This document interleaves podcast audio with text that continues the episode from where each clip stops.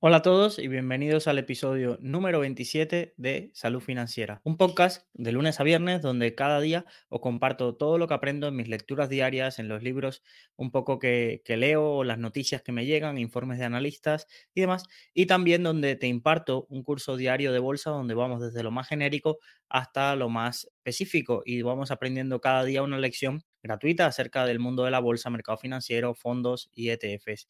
Soy Luis Ángel Hernández, muchísimas gracias por acompañarme en este episodio un día más, ya son 27 y continuamos con un poco, eh, si vas siguiendo los episodios que, que vamos teniendo, estamos en este episodio acerca, tratando acerca de la vida de Elon Musk, porque es el libro que tenemos un poco bajo la lectura, la biografía de Walter Isaacson sobre la biografía de Elon Musk, y hemos visto en los episodios anteriores acerca de SpaceX y un poco su historia, pero vamos a ir ya hoy a, un punto más conocido de la historia, que es la fundación de Tesla y, y un poco qué hubo detrás y cómo Elon Musk conoció el proyecto. También en el programa de hoy tendremos eh, las finanzas de tu vecino. Como sabéis, ya tenemos un segundo caso que analizar. Nos ha llegado un segundo caso que presentamos en el episodio anterior. Y también en el curso de la píldora financiera diaria veremos otra estrategia de inversión por dividendos que es los reyes del dividendo o dividend kings, como se conoce, con sus características y cómo podemos invertir en ellos y, y un poco la lista también. A continuación también sabéis que en la newsletter diaria comparto la lista. Así que si estamos todos, esta es un poco la parrilla del programa de hoy y vamos a, a empezar con la frase del día que dice así. La motivación para crear todas mis empresas ha sido pensar en involucrarme en algo que podía tener un impacto significativo en el mundo. Esto decía Elon Musk acerca de un poco echando la vista atrás en su biografía sobre las empresas y de eso un poco va la idea de cambiar el mundo y, y, sabéis de las obsesiones que tenía Elon, pues ahí también surgiría un poco el modelo de Tesla. Sabéis que Elon desde pequeño estaba obsesionado pues, con los viajes interespaciales, también que su trabajo de fin de grado, si habéis seguido un poco toda la trayectoria de estos podcasts, fue acerca de los paneles solares y un poco la energía solar y cómo se podía aprovechar. Y luego la otra rama que, que, un poco lo obsesionaba también desde pequeño era la movilidad eléctrica y los coches eléctricos y cómo podía avanzar. Pero para 2003, una vez ya vendido PayPal, realmente no, no había logrado mm, llegar o no había hecho ninguna inversión en este sector. Había, había transformado la industria bancaria con PayPal, también había hecho sus eh, trabajos con el principio de Internet en ZIP2 y empezaba a entrar en la carrera espacial con SpaceX, pero no tenía ningún proyecto en cuanto al mundo eléctrico. Pero vamos a situarnos un poco en qué situación estábamos en ese entonces. California había sacado una ley donde descontinuaba un poco la solicitud de que una parte de la producción de las grandes automovilísticas fuera destinada a vehículo eléctrico y realmente eh, había proyectos muy sueltos, pero no, no había ningún para alguien que quisiera un coche eléctrico, no había realmente una oferta asequible y, al menos vistosa también, porque esto es una de las cosas que, que, vamos a ver. Realmente los coches eléctricos que había eran bastante rudimentarios y feos o extraordinariamente caros.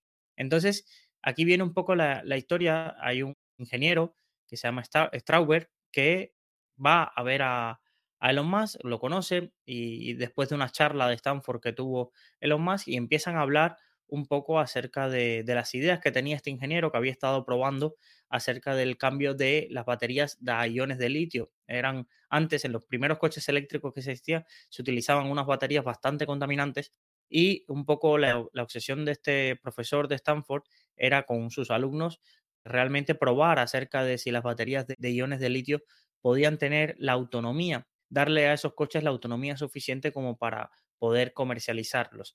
En ese sentido, porque una de las cosas que hay que entender es que los coches eléctricos, el principal problema no es que no se puedan hacer o que no existiese la tecnología, el problema es que tenían una autonomía bajísima.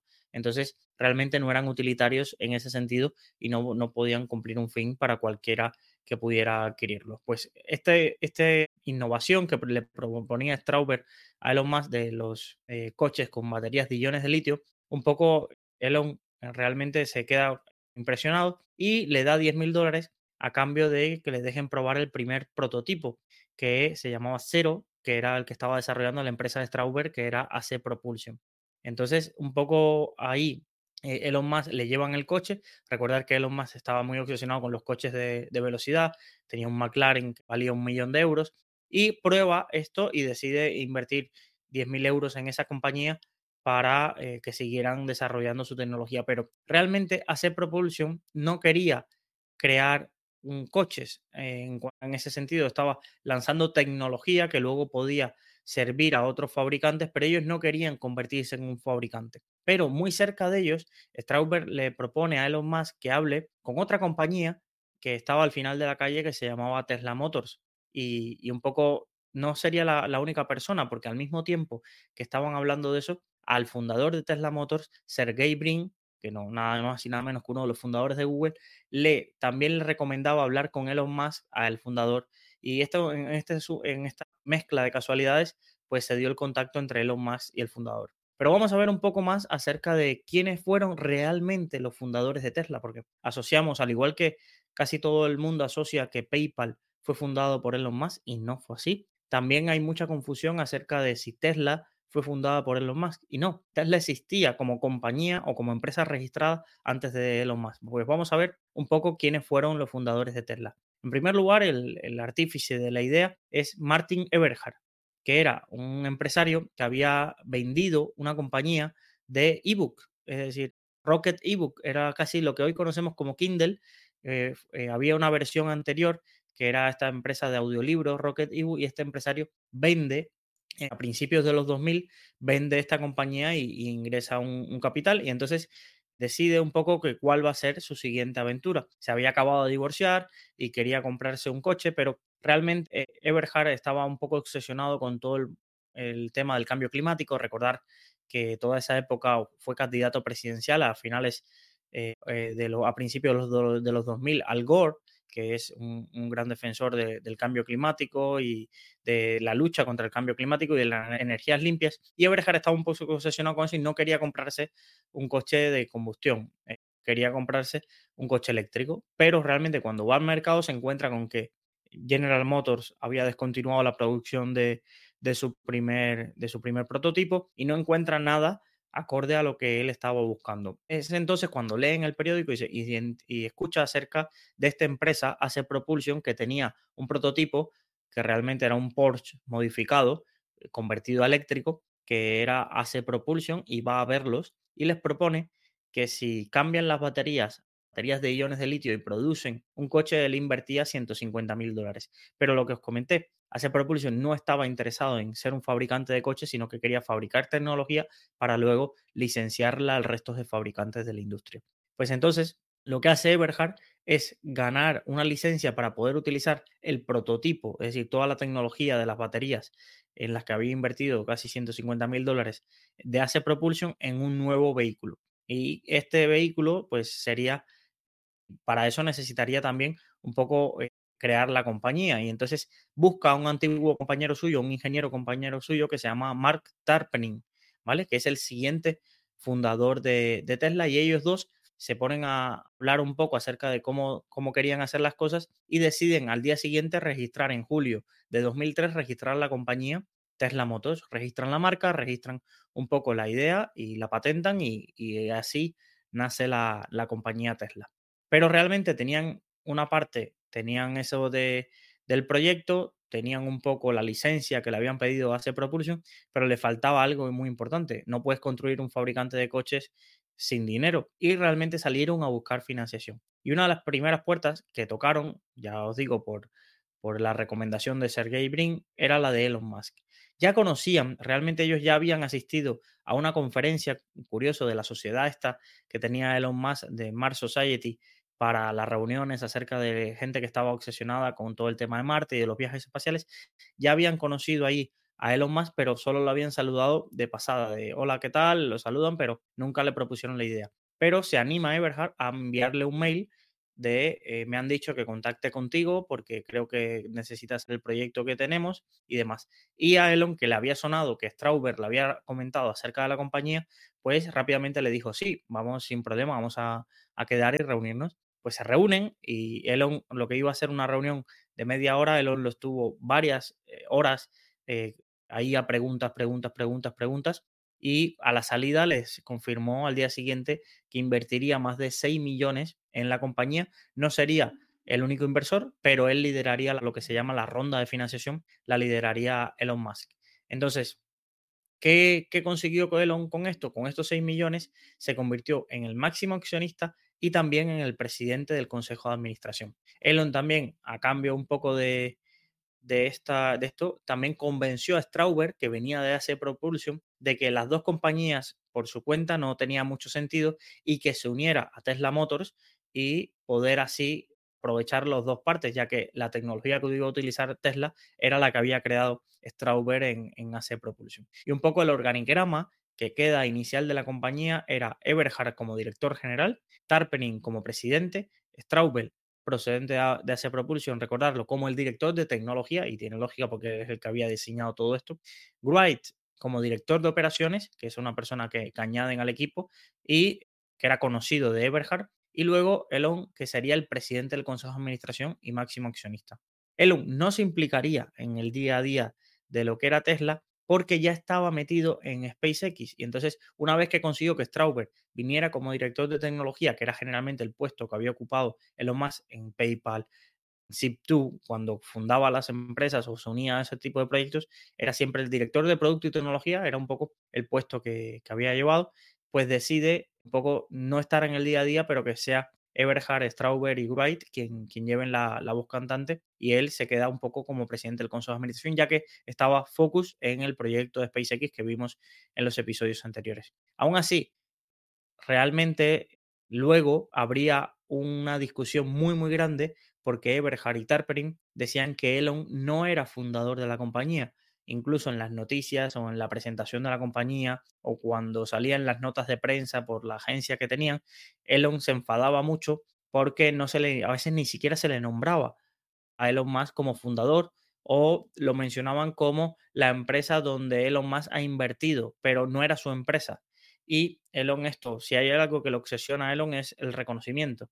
Y para él hay veces que en algunos sitios no tenía la razón, porque por ejemplo PayPal no lo fundó él, pero ni lo financió tampoco, financió una parte, sino que después fue una fusión, pero Tesla realmente él sentía que sin esos millones Eberhard y Tarpening no iban a llegar a ningún lado, más que él trajo a Strauber. Entonces los demandó, esto es curioso, unos años después demanda todos sus compañeros para que se deje de decir que él no es fundador y que eh, y se le reconozca un poco lo que había hecho. Aquí la curiosidad es que la justicia pues, fue bastante salomónica, dijo, pues los cinco iniciales, todos son, en vez de llamarse fundador y demás, cofundadores. Y desde a partir de entonces se reconoce como que ninguno de ellos puede utilizar el término fundador de Tesla en exclusiva, sino que tienen que mencionar que fueron cofundadores los cinco de la compañía Tesla Motors, porque Elon Musk puso el dinero, pero ya la marca también estaba registrada. Realmente la, relación entre Eberhard y, y Elon Musk nos dará bastante que hablar y de esto lo veremos en el siguiente episodio cuando veamos un poco y vayamos avanzando acerca de la evolución de lo que es Tesla y, fue más un camino de espinas que de rosas, ya lo veréis. Y además si hacemos un mapa, una línea temporal, vemos que todo lo que os cuente acerca de toda la evolución que va teniendo Tesla y los primeros prototipos y todo esto que, que va lanzando, y cómo y también las, dificultades que se encuentran va en paralelo con los lanzamientos fallidos de la misión Falcon 1 que, estuvimos viendo en el episodio 26 ayer.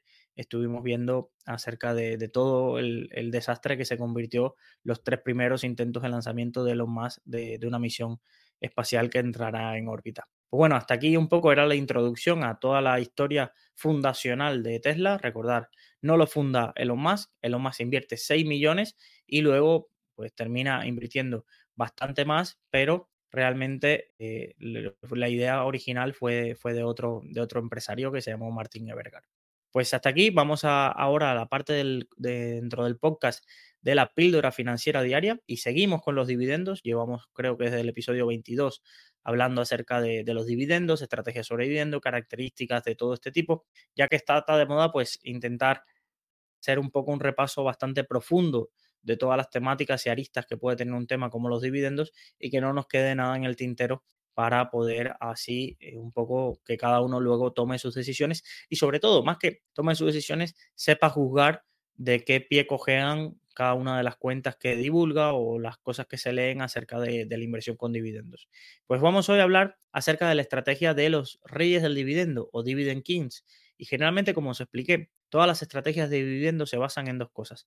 O acciones que elevan durante X años el número de dividendos, es decir, el importe bruto de su dividendo, o las otras estrategias van ligadas a acciones con alta rentabilidad por dividendo. Hemos empezado viendo, pues, eh, una de cada una. Vimos los perros del Dow, que básicamente eran las empresas del, del Dow Jones con mayor rentabilidad por dividendo. Y ayer vimos los dividendos aristócratas, que eran las empresas de Estados Unidos o Norteamérica que hubieran elevado el dividendo los últimos 25 años de forma ininterrumpida.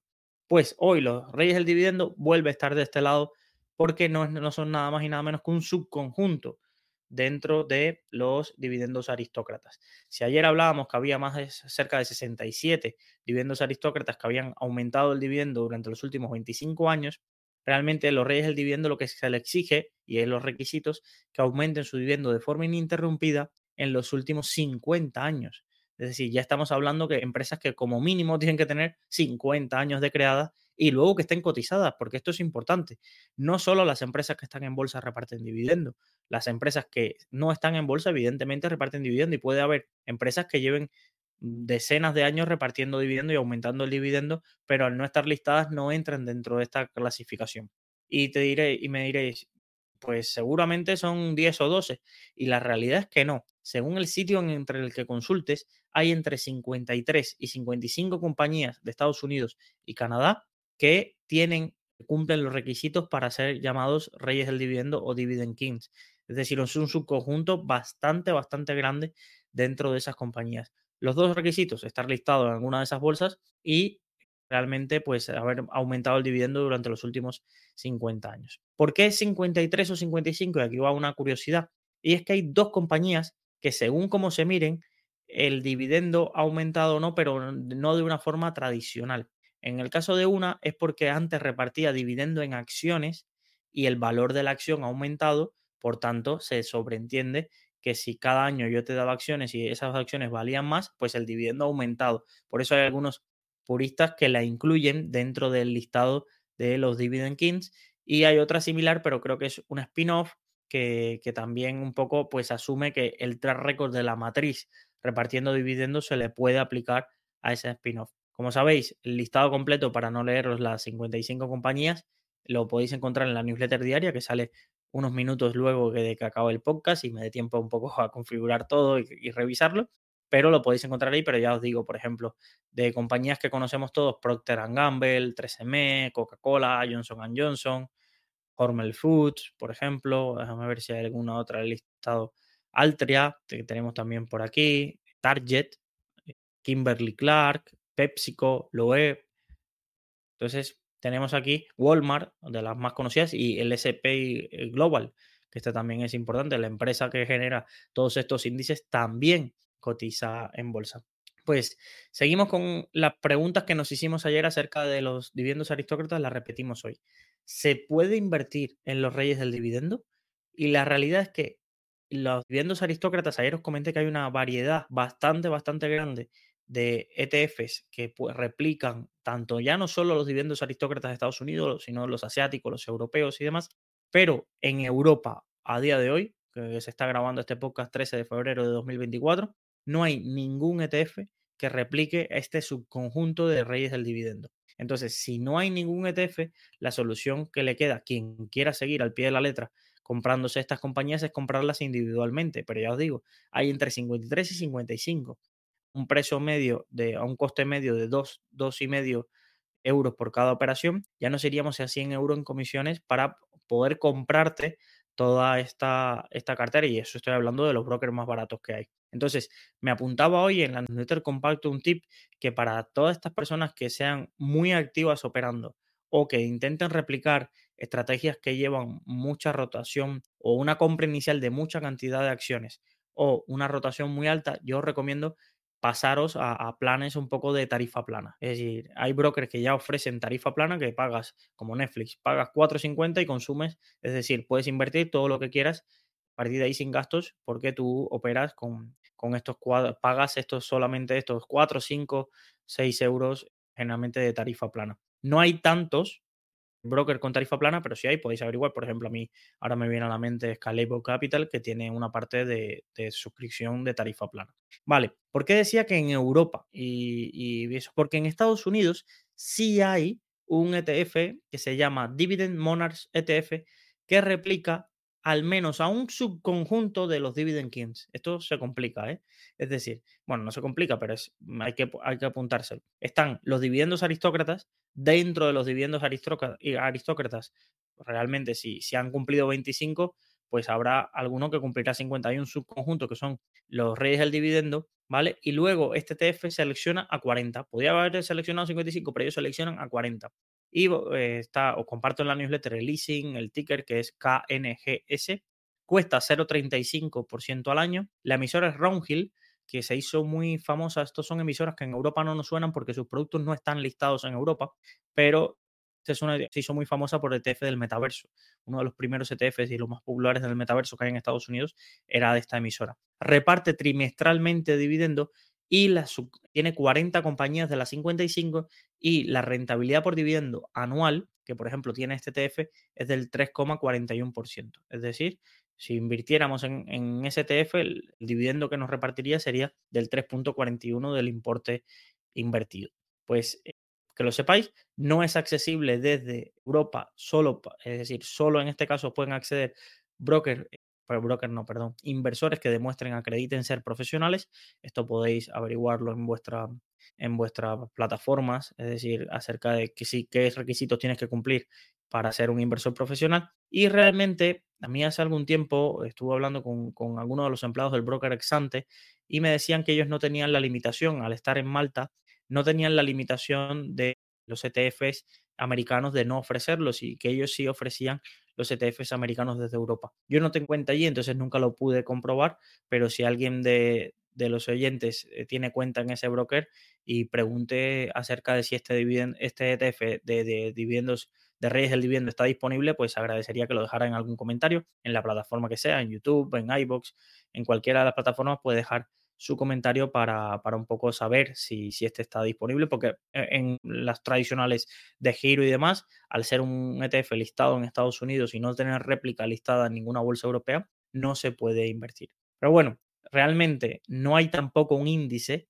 esto es importante porque ayer sacaba un índice que en los últimos 10, 15 años se mostraba la comparativa entre los dividendos aristócratas, el índice, y luego el SP500 y sobre todo el SP500 en los últimos 5 años batía por bastante diferencia a los dividendos aristócratas, al índice de dividendos aristócratas, pero al no haber un índice de reyes del dividendo, no hay esa comparativa. Podemos extrapolar, ya que si el, los reyes del dividendo es una cartera más concentrada, habría que ver habría que ver si, si realmente la concentración de esa cartera eh, tiene una desviación significativa de lo, que, de lo que son los dividendos aristócratas, pero al haber tanta correlación de número de activos, me da que, el resultado sería el mismo. Así que espero que no sé si lo, lo conocíais. Realmente, a diferencia de lo que son los dividendos aristócratas, que ya hay más índices y ETFs en otros sitios. Realmente esto sí se refiere a Estados Unidos y un poco de Canadá. No hay ningún listado popularizado ni en Europa ni demás acerca de, este tipo de, estrategia. ¿Vale? Y, eso es un poco lo que, lo que quería comentaros hoy. Y vamos a dar paso al episodio 2 de Finanzas de tu vecino, es decir, al caso 2, que es como un poco quiero separarlo para que eh, un poco si llegas a estos podcasts, pues vas a diferenciar de qué, qué caso o de qué persona estamos hablando en las finanzas de tu vecino. Si no lo sabéis, es una sección donde las personas me envían su cartera de fondos, pero puede ser su cartera global de inversiones. Hay personas que me han enviado carteras de ETFs, acciones y fondos. Caso de hoy nos envía su cartera de fondos indexados, robo advisor, planes de pensiones y un poco para dar opinión entre todos acerca de qué mejoraríamos, qué quitaríamos de esas carteras y, y un poco qué consejos no son recomendaciones de inversión le podemos dar a esta persona. Nos situamos de nuevo, en este caso, segundo caso de finanzas de tu vecino, tenemos una persona 64 años, conocimientos financieros medios altos, realmente no necesita el dinero, no, esta persona no está jubilada, pero no necesita el dinero y quiere invertir en fondos de inversión para realmente preparar su jubilación y luego su posible sucesión pero realmente no va a ser el dinero lo que realmente no quiere. Es un perfil, vamos a decir, conservador. No conservador, no. E, es tolerante de riesgo, pero no vamos a situarlo en una escala 100%, por ejemplo, de eh, renta variable de, que asuma bastante la volatilidad y el riesgo. Sobre todo, nos transmite que está bastante quemado con los fondos de gestión activa porque cuando ha intentado seleccionarlo no ha encontrado cómo darle cabida en su cartera y los que ha seleccionado realmente han tenido, sobre todo de los cinco que tiene que vimos ayer, tenía cuatro con un mal desempeño y lo que he hecho para, como la cartera es tan amplia, porque realmente creo que tiene más de 25 fondos de inversión de forma directa o indirecta invertidos, lo que he hecho es separar un poco, vamos a ver en cada episodio eh, algunos segmentos de su cartera. Y el primer segmento que, que, quería mostrar era acerca del segmento de los planes de pensiones, que es lo que vamos a ver hoy. Esta persona tenía cuatro planes de pensiones, ¿vale? O tiene a día de hoy, tiene cuatro planes de, pensiones. Y entonces, realmente la pregunta que se nos viene a la mente es, vale, ¿tiene sentido tener ya no vamos a debatir acerca de si tiene sentido tener planes de pensiones o no. Esto ya es una decisión muy personal. A favor tenéis la desgrabación fiscal. A favor también puedes decir que al no poder recuperar tu dinero, a no ser que se den los supuestos establecidos, pues no tienes esa tentativa de estar sacando tu dinero o no. También otro, otro acápite que puede ser a favor de los que hablan de, de la inversión en planes de pensiones es verdad que algunos planes de pensiones son más baratos para compensar la iliquidez que tienen que su homólogo fondo de inversión, aunque, invierten, aunque inviertan en lo mismo. ¿Vale? Estos son los puntos a favor de los planes de pensiones. Puntos en contra de los planes de pensiones, pues generalmente, al menos en España, que es de donde estamos hablando eh, en este podcast y este caso, porque los productos para jubilación en cada país son distintos. En, Chile, pues están las AFPs y las APVs, en México las AFORES, en Perú también está todo el sistema de, de AFPs, en México también están los PPR, que serían los planes de pensión para el retiro, eh, planes privados. Y entonces vamos a sentarnos en España para que entendáis un poco las características. Realmente los estudios muestran que muy pocos planes de pensiones baten a los índices y realmente la crítica que se le hace es que son caros invierten mal. Y un poco esto os enlazaré en, el, en, las notas del episodio, podéis a ver si lo encuentro, el último estudio que estas semanas todo el mundo está hablando porque se ha, ha, salido la nueva actualización del estudio de Pablo Fernández, el profesor del IES, donde hace una comparativa de cómo es el comportamiento de los planes de pensiones en España y la realidad es bastante fea en el sentido de la rentabilidad que aportan frente a las comisiones que cobran. Pero bueno, esta persona tiene cuatro planes de pensiones y realmente lo que yo hago cuando generalmente me envían una cartera de ya sea de fondos o de ETFs o de planes de pensiones es intentar ver de un vistazo en una foto los cuatro juntos que tienen. Entonces, voy a intentar compartir para los que estáis en el directo y los que lo veáis también a posteriori y voy a intentar explicarlo detenidamente para quien nos escucha desde el podcast, desde los, podcasts. Vale, pues entonces, ¿qué estamos viendo ¿Qué estamos viendo aquí? Os estoy enseñando, yo uso una herramienta de, un banco que se llama Inversis, que nos permite intentar modelizar. Esto es una herramienta que al final todos se conectan a, Morningstar. Es decir, si tuviéramos cuenta en Morningstar, fácilmente también podríamos hacer esta simulación, pero esto lo podéis encontrar en, esto es lo que se llama como un X-Ray de cartera. Hay Excel que se conectan a, a Morningstar, también está algunos comercializadoras de fondo como es MyInvestor en España o Renta 4 que también te permiten hacer esto, pero bueno, básicamente lo que estamos haciendo es poniendo tres planes de pensiones de los que tiene esta persona, que es el BVA Telecomunicaciones, el MyInvestor indexado global y el MyInvestor indexado SP500. Todos estos son tres planes de pensiones. Realmente tiene un cuarto, que es el ING Plan 2030, pero lo voy a dejar para último porque en, tanto en, en la herramienta de esta de, de no aparece. Entonces lo he intentado a intentar añadir para tener la foto de los cuatro planes de pensiones, pero al no aparecer no me permite hacer la comparativa y entonces voy a analizarlo por separado, que en la web de Morningstar sí lo he encontrado. Esto a veces puede pasar que según la herramienta que utilices te aparezcan los datos de un fondo o no. Pero bueno, básicamente es fácil de, entender. Aquí tenemos tres fondos puros de renta variable. Aquí no hay nada de renta fija en los planes de pensiones, ¿vale? En este sentido, no, ya nos podríamos cuestionar si, si un poco Mm, toca parte de renta fija, pero sí es cierto que en el plan 2030 de ING ahí sí hay renta fija. Tenemos un indexado al SP500, luego un indexado eh, global, pero recordar un poco los, la crítica que se le hace a los indexados globales cuando lo juntas con el SP500 y lo podemos ver aquí en la distribución de activos que un poco hacia abajo se puede encontrar siempre que hagas un X-Ray. Pues el MyInvestor indexado global tiene un 63% invertido en acciones americanas Y si fuéramos a la cartera del My Investor indexado global, encontraríamos que tiene un fondo indexado al SP500. Entonces, ese 63% realmente es un 63% que está duplicando a lo que invierte en el My Investor SP500. Entonces, realmente, no sé qué quieras darle un peso a Estados Unidos sobreponderante en tu cartera, que con eso ya lo podrías hacer con el SP500, mezclar los dos ya de por sí ya no tiene mucho sentido. No tiene mucho sentido. Que no significa que, por ejemplo, a mí el My Investor indexado global pues realmente pues tiene un 20% en Europa, tiene un 16% en Asia. Entonces, realmente me gusta más quedarme con uno de esos que tenerlo duplicado dos veces estos dos, estos dos planes de pensiones porque pagas dos veces comisiones para que inviertan en lo mismo. No sé si, si me explico. Aquí estás pagando porque te inviertan en el MyInvestor indexado SP500 que invierte en el Fidelity SP500 y luego vas al indexado global de MyInvestor y también te invierte en el Fidelity SP500. Estamos pagando dos veces por algo que, no tendría sentido, por, pagando una vez suficiente. ¿Vale? Entonces, estos dos, más o menos aquí, lo que yo haría en su caso es quedarme con el indexado global. Quedarme con el indexado global y si quiero añadir algo más de Estados Unidos, pues buscaría otra tipología de activos. ¿Qué otras tipologías de activos existen? Pues quizás small caps, value, algún plan de pensión value muy enfocado en, en Estados Unidos, pero darle este, esta duplicación de pesos no se lo daría. ¿vale? Y vamos al meollo del asunto que son con los otros dos. Y, aquí ya tengo una opinión bastante polémica.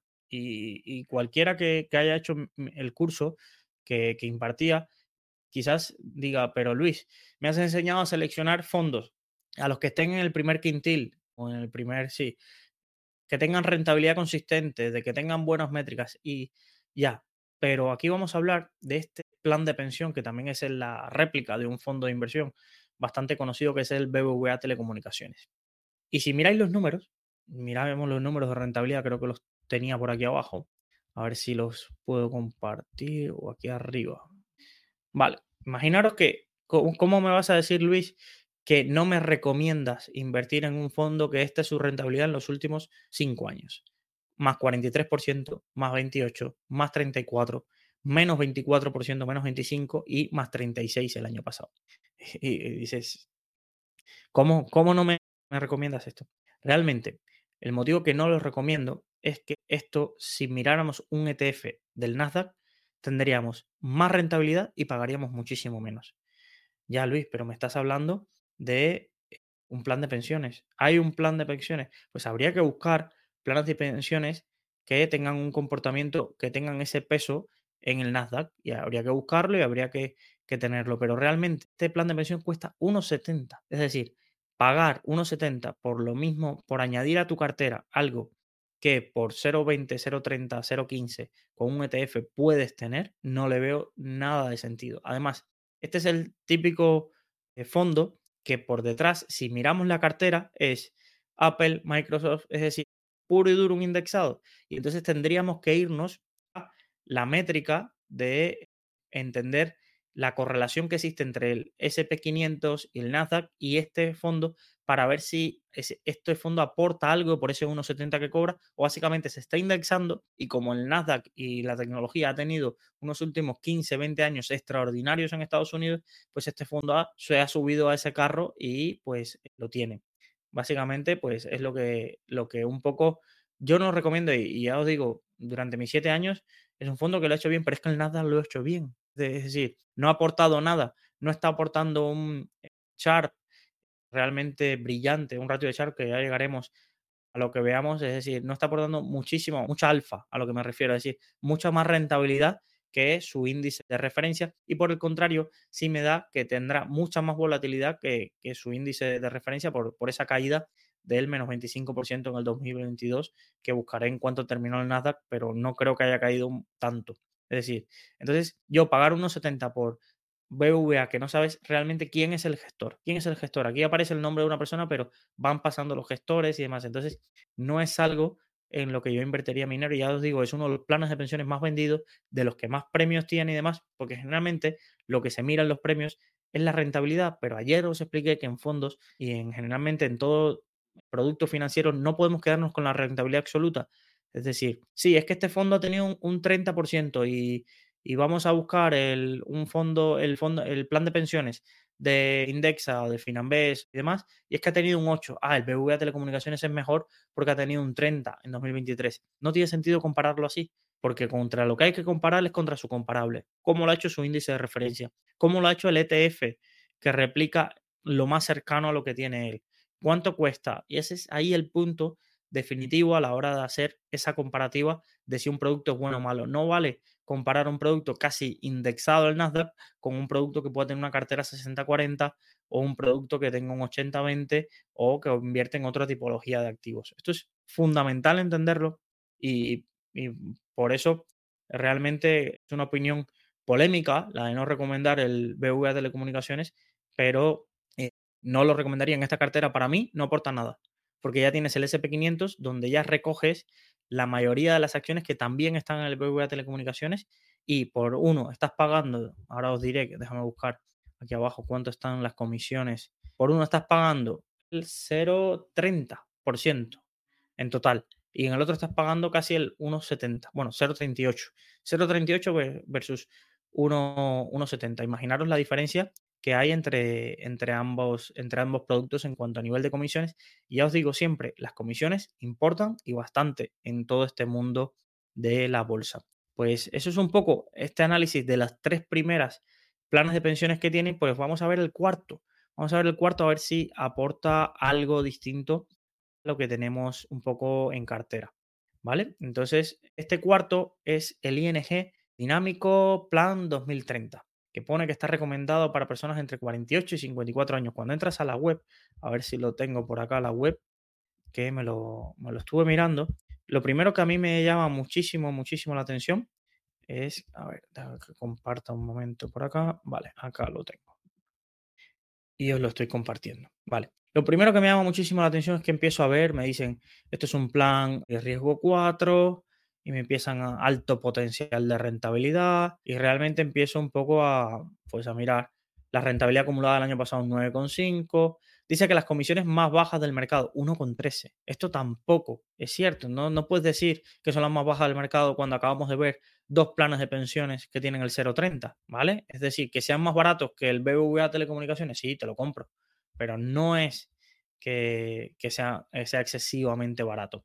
Composición, ¿vale? Del plan Naranja 2030, pues cuando llegue, es decir, estos son eh, planes que van cambiando según el vencimiento que tiene en este sentido o la ventana que todos los que inviertan y que se jubilen en 2030 vayan a tener. Lo que te está diciendo es que estas, eh, si, no los, eh, los, que me siguen por podcast, hay dos carteras. Una, una, cartera que se llama composición actual, que es de 61% renta fija y 39% renta variable. Y luego tenemos otra composición de cómo va a ser la cartera cuando llegue 2030. Y va a ser 100% renta fija porque ya entras en modo conservación del capital.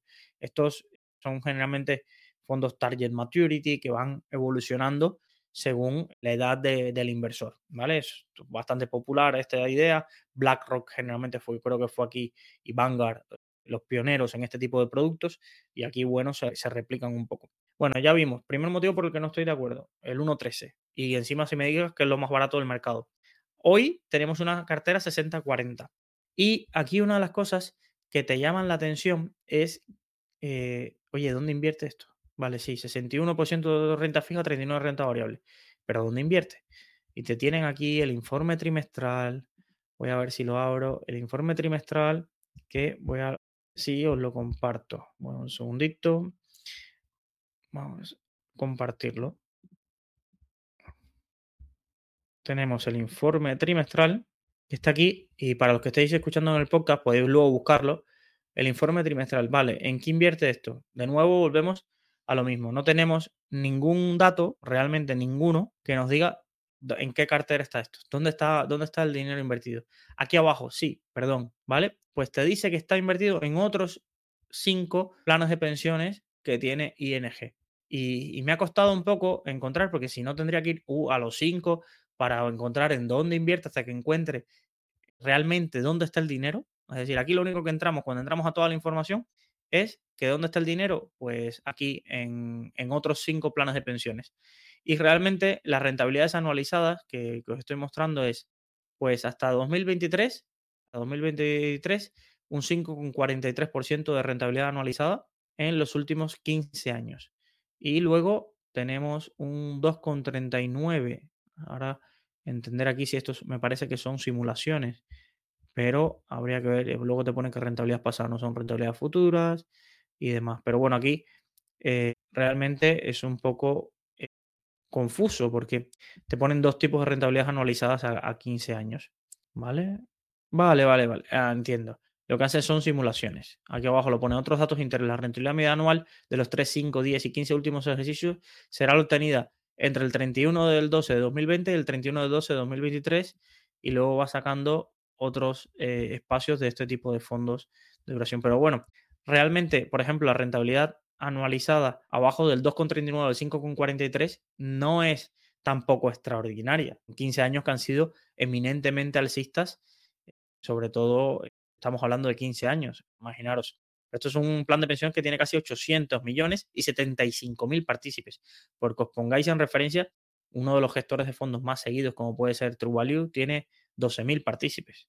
Esto tiene siete veces más, imaginaros. Pero bueno, aquí no va el punto. Luego veréis todos los gastos que hay aquí, te dicen que el 1.13, bueno, ¿dónde va? ¿Dónde he podido encontrar en qué invierte? Porque esto es el punto que os, que os quería enseñar. Pues lo he podido encontrar en Morningstar, ¿vale? Y un poco entender un poco dónde, está el dinero aquí. Y aquí al final del todo me dice que está invertido en un fondo también de ING de renta fija a corto plazo, está invertido en un indexado de ING al SP500 o otra vez el SP500 de cuatro planes de pensiones. Teníamos el SP500 en tres de ellos, pues no, cuatro de cuatro. Lo tenemos aquí también. Y con no poco dinero, ¿eh? tenemos casi el 18% de la cartera de este plan de pensiones en el ING SP500. Luego tenemos el 17% en el ING Eurostock, es decir, vale, aquí la parte de renta variable la divide entre Estados Unidos y Europa, las 50 compañías más grandes de Europa, pero además tienen aquí un 8% en un plan de pensión que de Banca Puello, que, perdón la, la incultura, pero no sabía que existía, lo tuve que buscar, es decir, oye, Banca Puello, esto que existe, qué gestores tiene, pues hay un 8% de este plan 2030 que está metido en banca, apoyo, plan de pensión. Y luego, ya el puñal en el pecho. IBEX 35, plan de pensión ING naranja del IBEX 35, un 3%. ¿Sabéis en el MSCI World cuánto pesa España? 0, algo. Pues aquí, en tu plan de jubilación de 2030, pues le metemos el 3%. Eso sería casi 10 veces más de lo que pesa en un índice global España. ¿Para qué? ¿Para qué? Y ojo, que no me tenga yo que el reto a corto pensión lo que esté en letras del tesoro españolas y bonos españoles y italianos y, de aquí de Europa. Entonces, estas son las cosas que cuando ves las composiciones de cartera de los grandes bancos, de los planes de pensiones, te termina dando la explicación de, de por qué salen después estos estudios que no funcionan. Es decir, hasta hace pocos años la calidad de los planes de pensiones que se ofrecían, y ya os digo, ING no es de lo peor que hay. Yo te diría que está a mitad de tabla. Está como en fútbol decimos que está eh, luchando por entrar en Europa League, ¿vale? Pero, pero realmente ves la composición de cartera y dices, esto es para que el inversor cuando su asistente bancario, su agente bancario se lo explique, o su asesor financiero se lo explique, él lo entienda todo. Tenemos letras del Tesoro Español, tenemos el SP500, tenemos el Eurostock y el IBEX. A que no te suena. Y encima te metemos banca, apoyo. Esto sí, ya no sé cómo el asesor financiero lo explicaría, pero alguna explicación le habrán dado. Entonces, realmente son productos más pensados para explicar que para generar rentabilidad. Y por el camino, te digo que somos los más baratos del mercado, que somos el 34%, y te vas a poner tú a comparar, a buscar si esto es verdad, mentira o, o lo que sea. Entonces, realmente ahí están y captan 800 millones.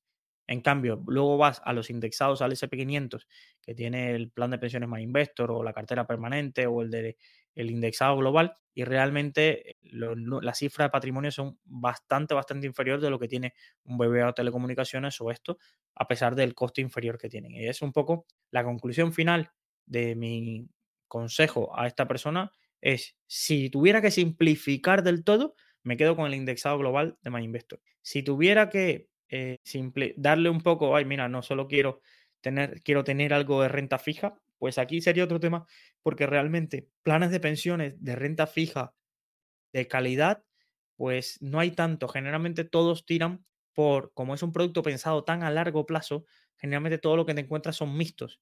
Y realmente aquí yo sigo un poco de las personas que más aprendí, es un usuario de Rankia que se llama Manolo K.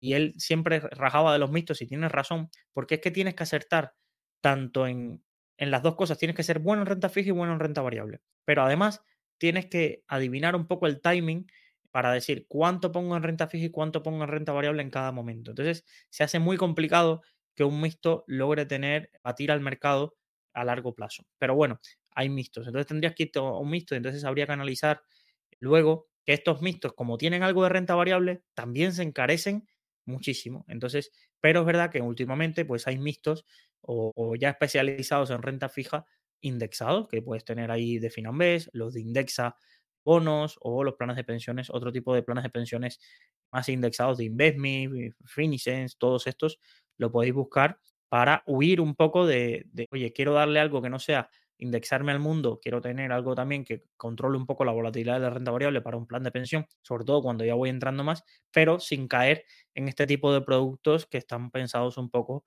para extraer eh, dinero más que aportar una rentabilidad superior al índice. Recordaros, ¿qué os va a decir? Cuando vayáis mañana, si da la casualidad que algún oyente tiene el plan 2030 y entréis por la oficina de ING, ¿qué te va a decir? ¿Pero de qué te quejas? Si mira la rentabilidad que tiene, todos los años hemos ganado dinero. ¿Por qué? Y claro, aquí recordar el truco siempre está decir cuánto he ganado en relativo, cuánto le ha sacado este plan de pensión a su índice de referencia, cuánto le ha sacado su ETF de referencia. Y además de eso, ¿cuánto ha sido la inflación? O si ya le sacáis la inflación, pues quizás os deis cuenta que vuestro plan de pensiones no solo gana, no gana dinero, sino que también lo pierde, en al menos poder adquisitivo. Entonces, tener en cuenta porque estos son los trucos, el manual que utiliza el, asesor bancario, que no todos son malos. Es decir, eh, hay que saber, esto es como ir al, al mercado central aquí en Valencia y hay más de 100 o 150 puestos de fruta. Y hay algunos que son carísimos. Pero el problema lo tienes tú, que sabiendo que ese es caro, sigues comprándole y él que te va a decir que mi fruta es la mejor y por eso es tan cara. Y es que yo llevo tantos años y es que esta fruta es súper segura y cumple todos los requisitos, no sé qué. Te va a contar su película, es que eso lo tiene que hacer, de eso vive. Si no, para eso ya cierra. Pero recordar que la mayoría de personas que trabajan en una entidad bancaria son, podrían estarte vendiendo una mañana una hipoteca siguiente cliente un seguro, al siguiente un préstamo personal según las directrices del banco y al incauto que pase por ahí y que quiera empezar a invertir un poco, le va a encasquetar unos fondos de inversión del local. ¿Por qué? Porque va a ganar comisión variable en cuanto a todo lo que venda. Y mientras más patrimonio le destine a eso, más comisión va a generar.